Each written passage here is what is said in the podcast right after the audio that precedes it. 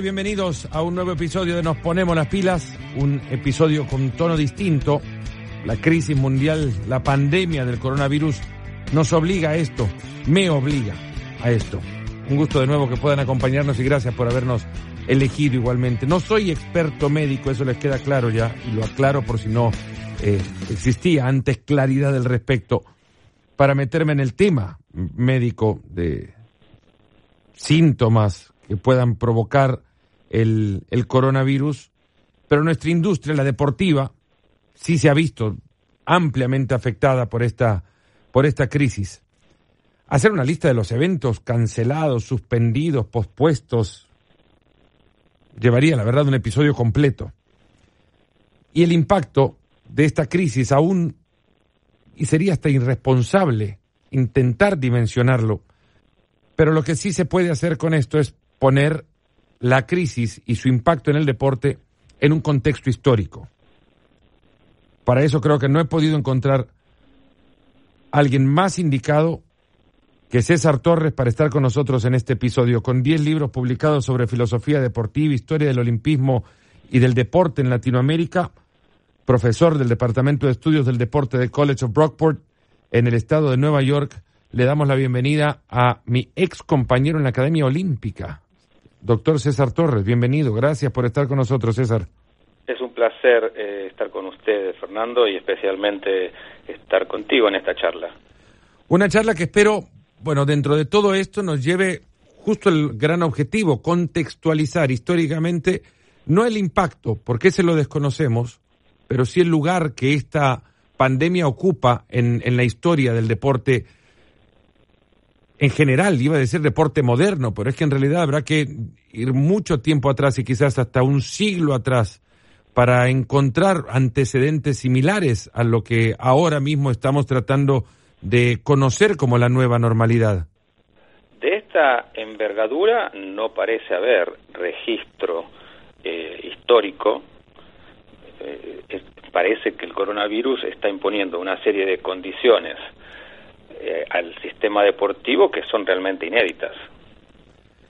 1918, la, la gran influenza de aquel, de aquel año, se conoció como la, la influenza española, la fiebre española, provocó la cancelación de muchos eventos deportivos de un deporte en cualquier ámbito amateur o profesional en ciernes apenas. Incluso no existía tampoco eh, en el calendario de aquellos años un evento olímpico a realizarse porque estaba suspendido el movimiento olímpico a raíz del primer gran conflicto mundial que tuvo que haber tenido su sede en 1900 o su realización en 1916. Ahora estamos en un año olímpico y el primer gran evento fue el que se ha llevado a cabo recientemente en las ruinas de Olimpia, en Grecia, el encendido del fuego que será portado por la antorcha que llegará hasta Tokio a finales de julio a encender el, el pebetero de estos Juegos Olímpicos, la trigésimo segunda edición de los Juegos Olímpicos de la, de la era moderna. César, ver eh, las ruinas o ver el, el antiguo estadio de, de la Olimpia en ruinas, sin público y solo la presencia de las autoridades deportivas, genera un impacto, ¿no? El impacto mediático es muy alto, da cuenta de cuál es la situación. Que no haya habido espectadores y espectadoras en el antiguo estadio eh, olímpico eh, en Olimpia fue realmente una imagen eh, conmovedora. Incluso había un número muy limitado de periodistas y también de representantes del comité organizador de los Juegos Olímpicos de este año en Tokio.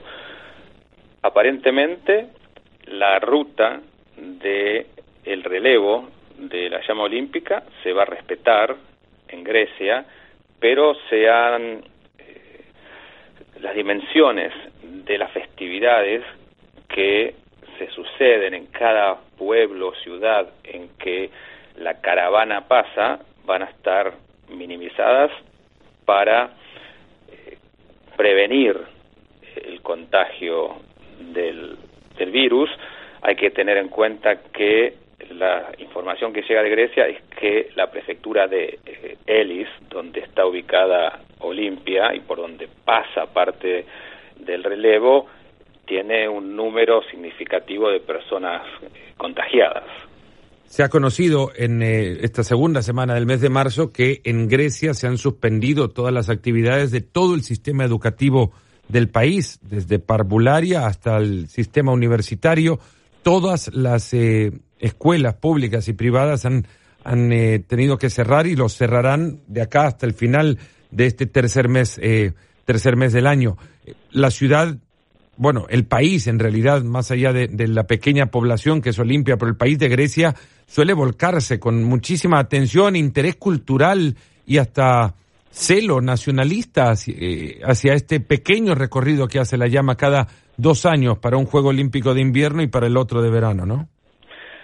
La población griega es eh, muy apegada a esta tradición, al rito del encendido de la llama olímpica y después, como bien marcás, a el, el relevo, que pasa por diferentes ciudades hasta llegar a Atenas. Allí se realiza una ceremonia en el estadio Panacinaico, que fue el que se utilizó durante los primeros Juegos Olímpicos de la modernidad en 1896 y que se utilizaba en la antigüedad para eventos atléticos también fue utilizado durante el siglo XIX para unos Juegos Olímpicos nacionales que se organizaban en Grecia y desde allí parte a el país anfitrión de los Juegos eh, Olímpicos. De manera que va a ser sorprendente ver durante esta semana poquísima gente acompañando a la llama olímpica en Grecia. Veremos después cómo se sucede en Japón, eh, la antorcha a nivel nacional que comienza en Fukushima en honor a las personas que eh, tuvieron la desgracia de padecer eh, síntomas e, e, inclusive muerte después de aquel trágico suceso meteorológico hace unos años veremos si, si el pueblo japonés va a tener la posibilidad de acercarse a, la llama olímpica. Eh, hablaba el presidente del Comité Olímpico Internacional, Thomas Bach, en esta ceremonia del encendido de la, de la llama en Olimpia y también se publicó un par de horas más tarde, sino minutos después de, terminada la ceremonia, un eh, mensaje oficial desde el Comité Olímpico Internacional en el que se reiteraba lo que ya había eh, mencionado el alemán campeón olímpico en el Grima en el 76, de que a 19 semanas de realizarse los Juegos Olímpicos el compromiso se fortalecía por lo que Bach considera un esfuerzo global de las organizaciones encargadas para sacar o salir adelante de esta, de esta crisis. La, la aspiración es muy clara a que los Juegos Olímpicos se organicen.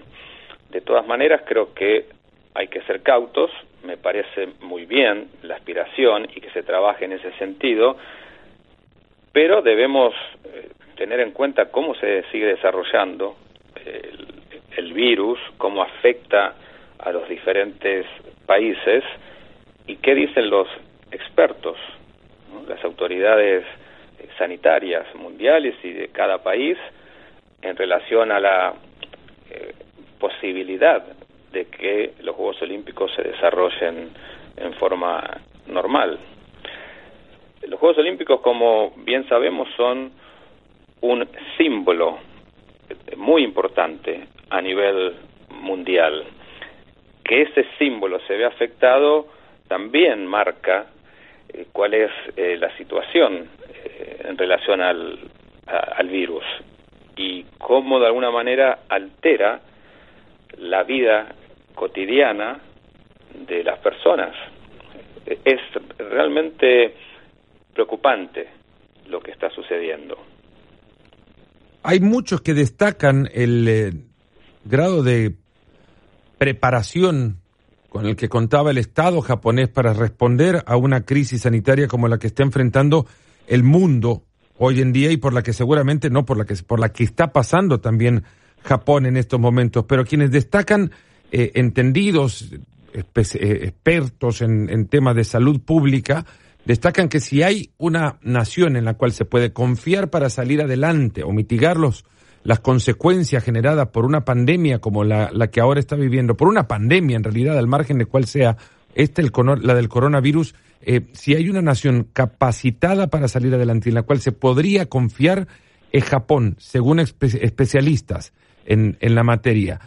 ¿Derivará esto en la confianza que con tal contundencia parece expresar Thomas Bach no digo que prometa la realización de los Juegos, pero no hay en su discurso ningún atisbo de ningún desliz ni una ni un eh, eh, espacio para creer que duda en que estos Juegos Olímpicos se vayan a realizar.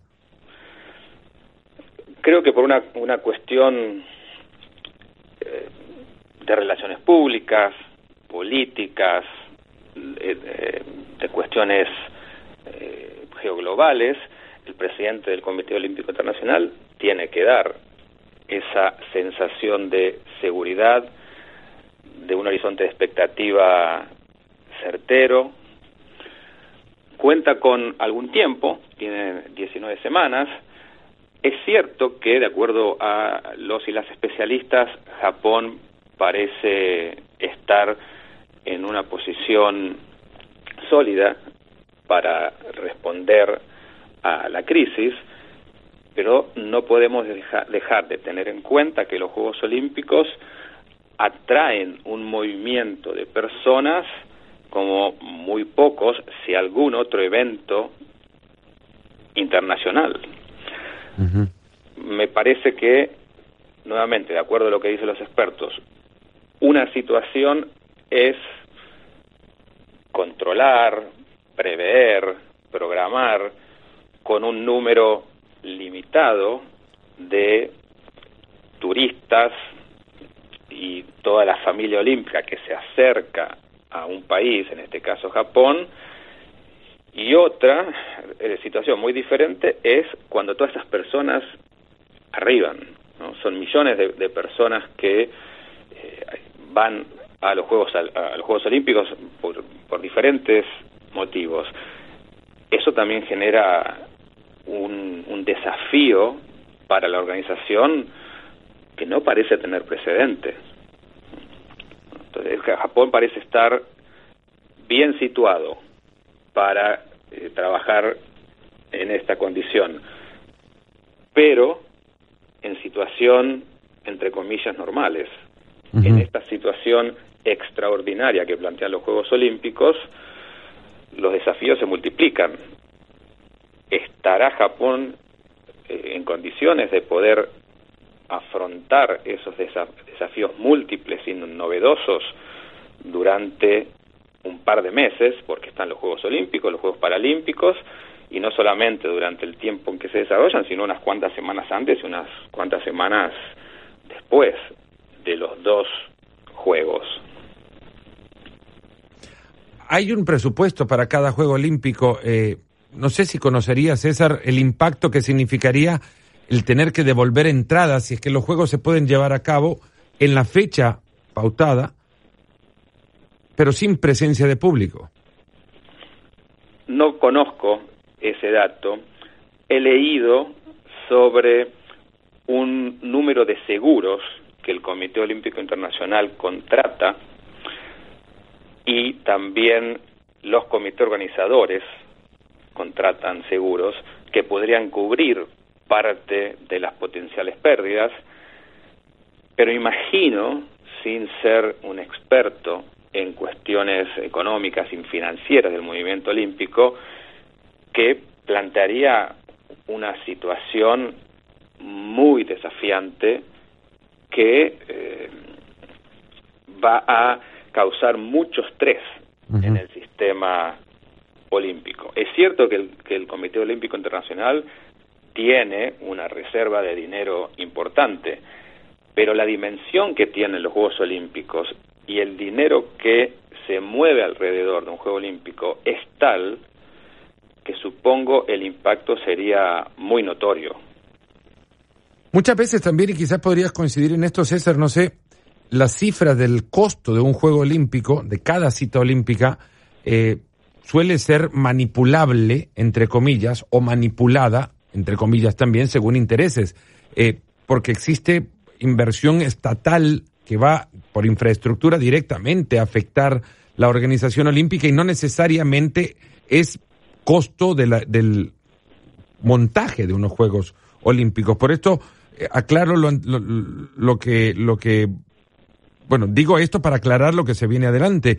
Los Juegos Olímpicos de Tokio hay quienes los llevan entre 6 mil millones de dólares y 12 mil millones de dólares. Claro, este, duplicar el presupuesto significa, claro, tomar en cuenta el gasto de infraestructura estatal que se ha realizado para que los Juegos Olímpicos puedan o que afecta en algún momento directa o indirectamente la realización de los Juegos, pero no van directamente al montaje de los mismos. Ahora, digo esto porque Los Ángeles 2028 proyecta en su presupuesto que una tercera parte de sus ingresos, que equivaldrían a los 6 mil millones eh, de costo de, de, realizar esos Juegos Olímpicos en el 2028, vendrían de los tiquetes, de los boletos que se vendan para los eh, para el público que asista a los distintos deportes, ¿no? Si esto lo llevamos, estamos pensando en que una tercera parte de, de los, digamos, seis mil millones que le puede haber costado Tokio organizar estos Juegos Olímpicos son dos mil millones de dólares en, en, en impacto. Si trasladamos esto, esa misma relación presupuestaria a los Juegos de Tokio, aventurándonos a pensar que el impacto económico sería muy grande, no solamente para la organización, sino también para la economía del país. Indudablemente, si se llegasen a organizar los Juegos Olímpicos en Tokio sin la presencia de espectadores y espectadoras, como bien estás marcando, eso va a tener un impacto directo en el presupuesto del comité organizador. En general, los comités organizadores, de acuerdo a lo que dicen los expertos, tienen dos tipos de presupuesto, un presupuesto operativo y un presupuesto de infraestructura en general, siempre hablando en términos generales, el, presupuesto de infraestructura está cubierto por los estados nacionales, al menos parcialmente. Los presupuestos operativos son los que eh, maneja la organización, el comité organizador. Si no hubiese espectadores y espectadoras, el, el presupuesto operativo se vería muy afectado. No sé si en este caso los seguros que contratan tanto el Comité Olímpico Internacional como el Comité Organizador compensarían por, eh, por esa pérdida. Pero eh, genera esto un enorme desafío para el Comité Organizador y también pérdida, como bien marcabas, en el conjunto de la economía japonesa y también de la economía regional y al estar tan interrelacionadas las economías eh, regionales hoy, eh, quizás también haya un impacto a nivel global, no solamente local y regional. Sopesando lo que antes nos decías, César, que para todo esto habrá que tener muchísima o extrema cautela y no anticiparnos a decisiones que evidentemente necesitan de muchísimas variables para ser tomadas en cuenta entendiendo que en el Comité Olímpico Internacional hay una gran confianza en que los Juegos se puedan llevar a cabo como hasta ahora se han, por lo menos en el calendario planteado, existe en el historial de los Juegos Olímpicos eventos que sí se llegaron a cancelar, nunca uno por una crisis de salud.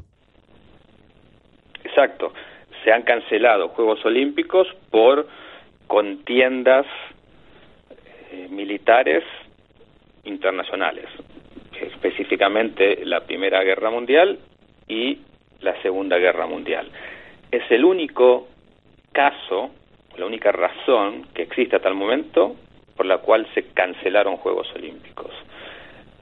Una cancelación por razones sanitarias sería novedosa. Has conocido, bueno, en 1916 los Juegos Olímpicos estaban supuestos a realizarse en Berlín. En Berlín. Y, se cancelan por la Primera Guerra Mundial. Correcto. ¿Cuán cerca estuvo el movimiento olímpico de caer, de, perderse? El, en, fundamentalmente durante esa cancelación, la de 1916, el Comité Olímpico estuvo en, serios problemas.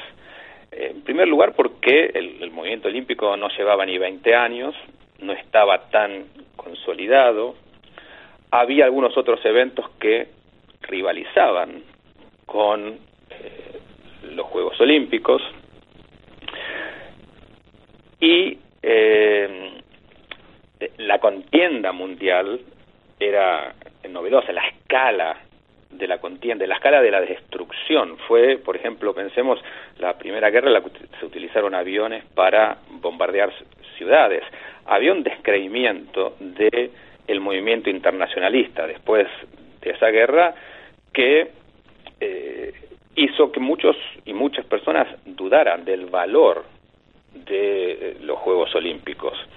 Pero el, varón francés Pierre de Coubertin, que había establecido el Comité Olímpico Internacional en 1894, junto con eh, otras personas, también con la ayuda de la Asociación Cristiana de Jóvenes, eh, organizaron o impulsaron que los Juegos Olímpicos se reanudasen en 1920 en Amberes. Fueron juegos eh, muy austeros, sencillos, y por supuesto la Primera Guerra Mundial tuvo impacto. Por ejemplo, los países que habían eh, perdido la guerra no fueron invitados a participar de esos Juegos Olímpicos pero de todas maneras fue importante para eh, reconstruir de alguna manera el movimiento olímpico. Pero Coubertin estaba eh, muy preocupado durante la guerra con la posibilidad de, que no pudiese eh, reconstruir el movimiento olímpico y la organización de los Juegos Olímpicos. Algo similar sucedió después durante la Segunda Guerra Mundial. Los Juegos Olímpicos se cancelan en 1940 y en 1944. En realidad, en 1940 primero se transfieren los juegos de un país a otro, de una ciudad a otra, finalmente no se pueden organizar. Paradójicamente, eso en el continente americano tiene algún efecto benéfico porque se impulsan los primeros Juegos Panamericanos para el año 42, son fallidos, pero eh, después de la guerra se organizan finalmente los primeros Juegos Olímpicos Panamericanos en 1951. Digo, curiosamente o casualmente, esos primeros, bueno, esos, el primero de esos dos Juegos que se cancelan también habían sido otorgados a Tokio en 1940. Exacto, y después, eh, cuando Japón entra en conflicto armado con China, los juegos se transfieren a Helsinki. Y Helsinki en un momento dice, no estamos en condiciones de organizar los juegos. Eh, si bien la guerra mm, tocaba a eh, Finlandia, eh, no de forma directa, pero por supuesto este, este, el país estaba afectado, ya al entrar a la guerra sí, la guerra afecta directamente a, Finlandia y el Comité Olímpico Internacional decide cancelar esos Juegos. En el año 45, una vez que termina la, guerra o está por terminar, se anuncia que Londres va a organizar los Juegos Olímpicos en el 48 y en el, en el año 52, respetando el compromiso de eh, Helsinki de organizar eh, o, de ser potencialmente eh, el organizador de los Juegos Olímpicos en el año 40, los terminó organizando en el año 52.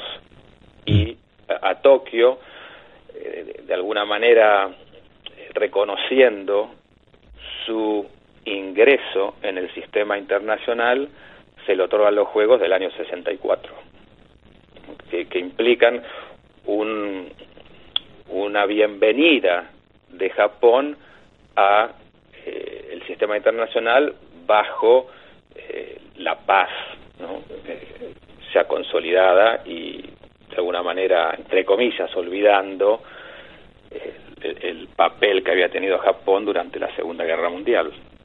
simbólicamente aquel fuego olímpico llega al Estadio Nacional de Tokio portado por un sobreviviente de, la explosión de la bomba atómica en Hiroshima, eh, ya con un joven en esta, era un niño en aquel, en aquel año 45 y ahora un joven eh, entra al estadio portando esta antorcha, un símbolo gigantesco para la fortaleza de una nueva generación en Japón que buscaba con los juegos, como bien decís, proyectarse hacia otro, hacia un mundo diferente. ¿Qué significan o qué significarían estos juegos para el Japón de hoy? Creo que eh, tiene varias eh, dimensiones. Es, por un lado, mostrar el, el Japón eh, dinámico en términos económicos, líder eh, o uno de los líderes de la economía mundial, un reconocimiento también a una nación y a una cultura eh, milenaria, es también hay que tener en cuenta que Japón es un país donde la innovación digital está muy presente. Es también un, reconocimiento a, esa dinámica eh, japonesa donde confluye lo ancestral, lo tradicional con lo, con lo moderno. Eh, fíjate que justamente hay una serie de eh, nuevos eventos incluidos en el programa olímpico. No es casual que sucedan en Japón. Quizás abierto a este tipo de, innovaciones. Las expectativas con los Juegos de Japón, eh, por el reconocido, la reconocida capacidad organizativa que tiene el país, eh, son muy altas. Eh, veremos si, si los Juegos pueden organizarse en Japón y si puede Japón cumplir con las expectativas que se tienen sobre esos Juegos a las puertas y de, un, periodo de altísima incertidumbre, ¿recordás algún momento que una crisis mundial haya puesto algunos juegos en peligro de su cancelación? Sí, sobre todo durante la Guerra Fría, ese orden internacional que se establece después de la Segunda Guerra Mundial, del cual emergen los Estados Unidos y la Unión Soviética como los dos polos eh, mundiales de poder. La tensión entre las dos superpotencias durante la Guerra Fría puso en jaque a varios Juegos Olímpicos que fueron boicoteados por diferentes grupos de países, pero que pudieron sobrevivir a los boicots. Los dos más conocidos son los de los Juegos Olímpicos de Moscú en el año 80, que fueron boicoteados por Estados Unidos y gran parte de sus aliados, y los Juegos Olímpicos subsiguientes, organizados en Los Ángeles en 1984, que fueron boicoteados por la Unión Soviética y gran parte de los países de lo que se denominaba en aquel momento la cortina de hierro. Los Juegos Olímpicos de Seúl en 1888 también fueron afectados por... 1988. 1988, sí. Esos Juegos también fueron afectados por la Guerra Fría porque eh, había tensión entre Corea del Sur y Corea, Corea del Norte, no pudo ser eh, subsanada por el Comité Olímpico Internacional, hubo intentos de que se organizaran algunos eventos en Corea del Norte. Finalmente, finalmente eso no, no sucedió y un puñadito de países, Corea del Norte, Nicaragua, Cuba, boicotean a los Juegos. Hubo también un intento, perdón, no intento, hubo un boicot en el año 1976 indirectamente relacionado con eh, la Guerra Fría, pero que tuvo eh, más que ver con las tensiones eh, entre los países africanos y Sudáfrica que mantenía un régimen de, de segregación racial. Hubo una muy buena cantidad de países africanos que boicotearon los Juegos de Montreal en 1976 por estas, estas tensiones raciales, puntualmente porque un equipo de rugby de Nueva Zelanda había participado eh, de unos partidos en Sudáfrica rompiendo con el boicot que había en ese momento a Sudáfrica en protesta por eh, su régimen de segregación racial. Hay otros Juegos Olímpicos en los cuales también hubo eh, boicots, pero fueron eh, aislados, muchas veces personales o de grupos muy pequeños. Hubo intentos de boicot, por ejemplo, en el año 1936, cuando los Juegos Olímpicos se organizan en la Alemania ah, nazi. Pero los Juegos en los que hubo un boicot eh, fueron en el 76, en el 80, en el 84 y en el 88 con diferentes intensidades. Recuerdo igual la previa a los últimos Juegos Olímpicos de Río y la preocupación global que existía alrededor, no solamente los temas de contaminación ambiental que tan mediáticos se convirtieron en, en la previa Río 2016 por las aguas de, eh, cercanas a la ciudad y en las cuales se iban a llevar a cabo eventos como el remo o la vela, pero también por el virus del Zika, que en algún momento algún titular, no digo que esto haya generado en realidad algún debate sobre su cancelación, sí contempló que, que Río 2016 se cancelara.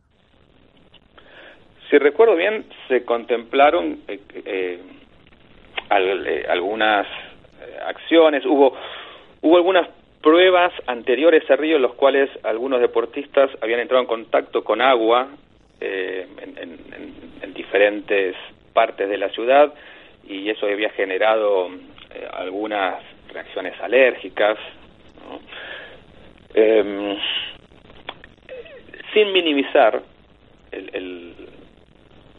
la situación que se dio con el, virus del Zika, muchos analistas también eh, leyeron la situación como la lectura etnocéntrica de la organización de los Juegos de Río de Janeiro. Hay que tener en cuenta que era la, primera vez que los Juegos se organizaban en América del Sur. Sí, perdón que te interrumpa, César, pero esto, esto se ha convertido casi en parte del ciclo mediático que antecede a unos Juegos Olímpicos. La lectura de, de, de una prensa con muchísima llegada ha generado semejantes interrogantes o, grados de incertidumbre, como, eh, como, como se pueda llamar o se quiera llamar, previo también a Atenas 2004, porque los griegos no iban a estar listos para la organización de los Juegos, por el conflicto entre las Coreas previo al 88, ya lo decías, antes del 84 por el boicot, antes del 80 también por el boicot de Carter, en fin, hay cada año, cada año olímpico existe este fantasma que sobrevuela o por lo menos lo ha hecho en los últimos 40 años, que sobrevuela la organización de los Juegos. Parece, ya, por coincidencia o por maquinación, algo que siempre pasa. Sucede, pero quizás las, lecturas y las narrativas sean diferentes y eso es importante, eh, importante prestarle atención. La narrativa en, Río tenía que ver con la corrupción que eh, se especulaba existía y lamentablemente después de los Juegos se ha comprobado que hubo eh, una administración fraudulenta de fondos y sin negar eso, esos problemas, ¿qué enfatiza el, el mundo del periodismo antes de cada Juego olímpico? Parece eh, parece variar de acuerdo a quién organiza eh, los juegos. y, en eso uno podría ver lecturas que tienen que ver con miradas eh, imperialistas o miradas colonialistas, más sesgadas, cuando los Juegos Olímpicos se producen o se organizan en el Atlántico Norte o en países considerados centrales, las críticas tienden a ser muy diferentes de cuando los Juegos Olímpicos se organizan en países que están en vías de desarrollo, por utilizar una tecnología, una terminología quizás un poco en, desuso, países periféricos, se, se, tienden a reproducir una serie de estereotipos de acuerdo a el tipo de mirada que se tiene sobre los problemas que tienen los, los diferentes comités organizadores. César, eh, para ir concluyendo con esta, con esta charla que anticipo no va a ser la única que tengamos en la previa a los Juegos Olímpicos que esperemos se realicen en, en algún momento de este año y de ser mejor en el momento calendarizado ya por el Comité Olímpico Internacional. Esto eh, comenzaba la charla y creo también el, el, motivo de la conversación eh, por encontrarnos en medio de una crisis sanitaria, una pandemia por el virus, por el coronavirus, eh, un evento con muchísima tradición en el programa de cada año olímpico, como es el encendido de la antorcha en, en Olimpia, pero un evento que nada tiene que ver con la antigua Grecia. O, me equivoco, el fuego olímpico y el encendido de este fuego es, es una ceremonia, digamos, de los tiempos modernos, y se quiere hasta propagandística. Eh, estás en, lo correcto la, ceremonia del encendido de la llama olímpica y el relevo de la llama es una tradición moderna, utilizando las ideas de un historiador muy reconocido llamado Benedict Anderson, que hablaba de las tradiciones inventadas. Hubo un, un fuego olímpico en el año 1928 en los Juegos Olímpicos de Ámsterdam. Estaba fuera del estadio. Lo mismo sucedió en Los Ángeles en el año 32.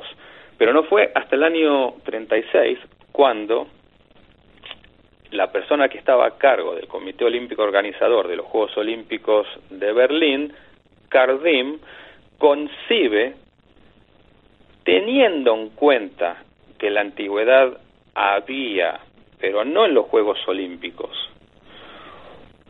una, un relevo de, una, de, una, de un fuego, entre comillas, inventa Cardim esta ceremonia. El fuego se enciende en Olimpia y Cardim organiza un relevo desde Olimpia hasta Berlín por tierra, en donde una serie de corredores iban transportando la llama.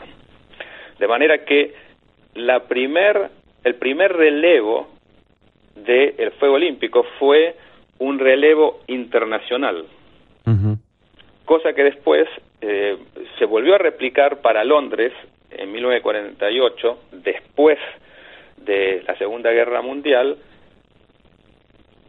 y desde el 48 hasta el año 2004 si recuerdo bien, esos relevos tendieron a ser nacionales. 2008, eh, en Beijing, cuando por, por protestas de, activistas tibetanos, recordarás, en cada una de las eh, escalas se iba eh, montando una protesta. entre, entre Londres y Atenas 2004, los relevos tendieron a ser nacionales, no internacionales. Ah, claro, sí, sí, sí. sí, sí. En el 2004 se organiza una, un, relevo que dio la vuelta al mundo. Había eh, eh, dos aviones que se llamaban Hera y Zeus, que fueron dando eh, vuelta por diferentes ciudades del mundo hasta regresar a Grecia. Y después, como bien decís, la última, el último relevo internacional de esas características tan amplio fue el de Beijing, que por los problemas eh, globales de protesta por eh, las políticas de derechos humanos de China y por la situación del el Tíbet, se decidió que se descontinuaran con esas con esos relevos eh, de, tanto alcance internacional. Pero volviendo a tu punto original, el, el encendido de la antorcha y el, y el relevo son una creación eh, moderna que eh, tomó muchísima prevalencia y que sin duda distingue al, al movimiento olímpico de otras actividades deportivas internacionales. Es un ritual eh, de los cuales los griegos eh, y las griegas son eh, muy celosas, a punto tal que cuando se comercializó por primera vez el relevo de la llama olímpica para los Juegos de Los Ángeles en 1984, se tuvo que realizar esa ceremonia sin público porque había temor de protestas intensas durante la ceremonia estaban molestos. Hubo un conflicto importante entre el Comité Olímpico Helénico y, el Comité Olímpico Internacional y los organizadores de aquellos Juegos Olímpicos de Los Ángeles que habían vendido cada tramo de la antorcha o del recorrido de la antorcha en los Estados Unidos para generar eh, para generar recursos. Esto les molestó muchísimo por este celo que ya mencionabas. Incluso hasta contó después Peter Huberot que llegaron a encender de escondidas un fuego que tenían guardado como, digamos, repuesto o alternativa en caso el Comité Olímpico de Grecia prohibiera que se llevara a cabo ninguna ceremonia. Conoces la historia eh, muy bien. Yo he tenido la oportunidad de hablar con varias personas que estuvieron involucradas en ese proceso y también con residentes de, de Olimpia. Y no era solamente la dirigencia del olimpismo griego que estaba muy disgustada, eh, recordemos que se, se, vendían a tres mil dólares por persona eh, el, el, tramo. Un, un kilómetro, kilómetro y medio era una cosa Exacto, dentro de Estados Unidos.